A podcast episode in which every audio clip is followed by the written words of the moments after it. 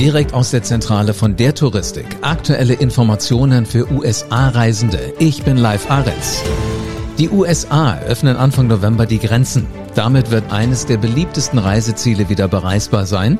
Was das für deine Urlaubsplanung bedeutet und wer wann einreisen darf, das hörst du in diesem Podcast. Melanie Gerhardt leitet das Sicherheits- und Krisenmanagement bei der Touristik und sie ist jetzt hier mit den wichtigsten Details. Hallo Melanie. Hallo live. Melanie, in den letzten 18 Monaten warst du ja die Stimme, die uns während der Pandemie die Reisewelt erklärt. Was ist denn jetzt neu für dich? Ich konnte euch in die Pandemie hineinführen. Ich konnte euch während der letzten 18 Monate begleiten. Ich habe mit euch Europa geöffnet.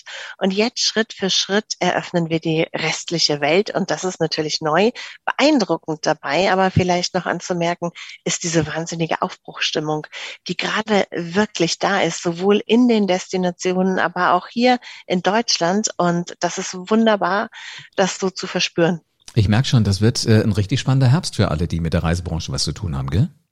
Das wird ein wahnsinnig spannender Herbst, aber wir laufen auch in eine wirklich tolle Saison 2022 und in eine Normalität 2022 hinein. Also schön, das aus deinem Mund zu hören, weil du hast ja extrem gute Kontakte zu allen Institutionen, die so mit Sicherheit zu tun haben. Aber jetzt lass uns mal konzentrieren auf USA, weil da freue ich mich auch wirklich schon drauf.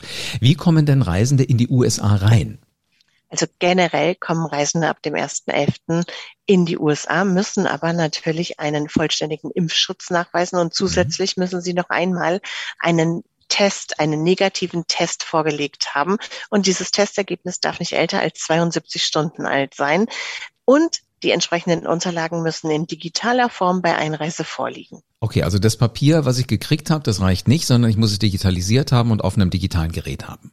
Ganz genau, korrekt. Wie, wie, wie ist denn das, wenn ich jetzt mit Kindern einreisen will, die unter zwölf Jahren sind? Genau, für Kinder wird es eine Sonderausnahmeregelung geben.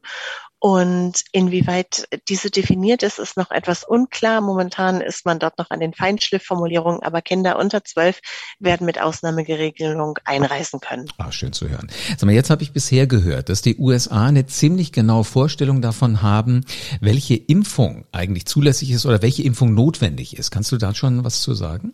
Das ist absolut korrekt. Also ganz klar ist, dass nicht jeder Impfstoff oder beziehungsweise auch nicht jede Impfverabreichung letztendlich zur Einreise berechtigen wird.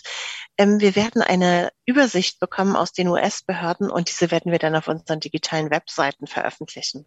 Also ihr habt ein Auge, im Moment ist da noch nicht alles so ganz klar, aber sobald sich da der Nebel lichtet, äh, gebt ihr die Informationen raus. Ganz genau. Also ich sag mal natürlich die gängigen Impfstoffe wie BioNTech, Doppelimpfung mit BioNTech oder aber auch Johnson Johnson, das sind schon halt so sichere ähm, sichere es ist ein sicherer Garant, dass du mhm. damit einreisen kannst. Okay.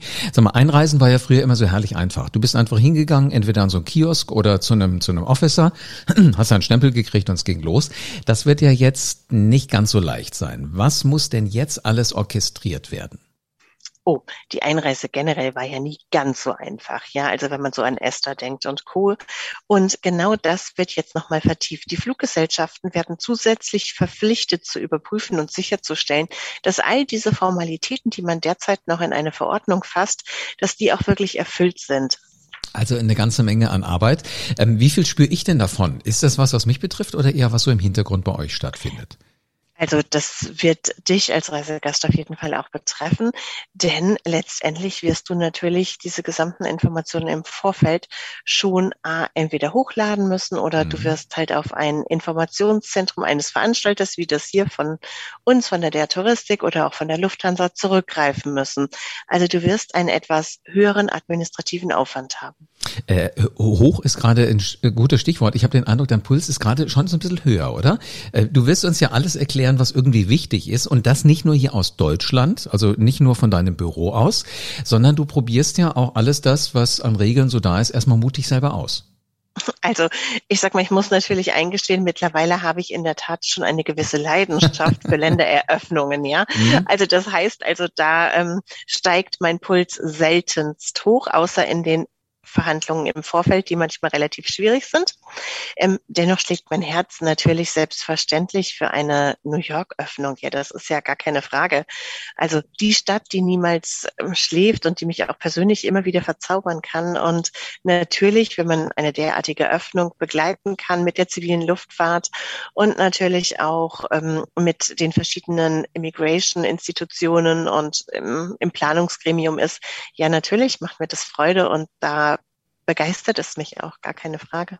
Hast du bestimmte Orte, die du definitiv aufsuchen wirst, wenn du auch nur testweise natürlich, also nicht zur Erholung, sondern nur testweise da das erstmal hinfliegen wirst?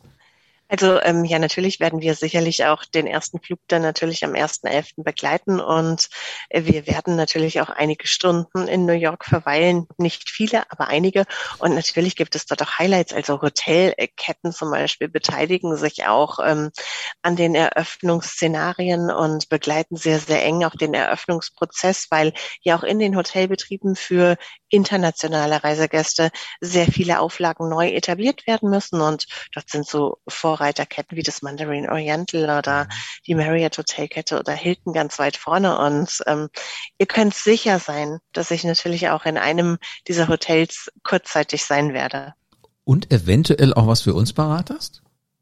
Ja, so wie immer, wenn ich natürlich unterwegs bin, wisst ihr, gibt es immer ein Workshop, ein Webinar oder es gibt vielleicht auch ein Kurzvideo und genauso wird es diesmal auch sein. Wir haben da einiges in Planung und das wird diesmal richtig spannend. Da freue ich mich jetzt schon drauf. Aber sag mal, ähm, so wie ich dich kenne, gibt's ja jetzt auch schon so eine Möglichkeit, mal so einen Blick hinter die Kulissen zu nehmen. Wie, wie könnt, äh, könnte das aussehen oder wie machst du das möglich für uns? Genau.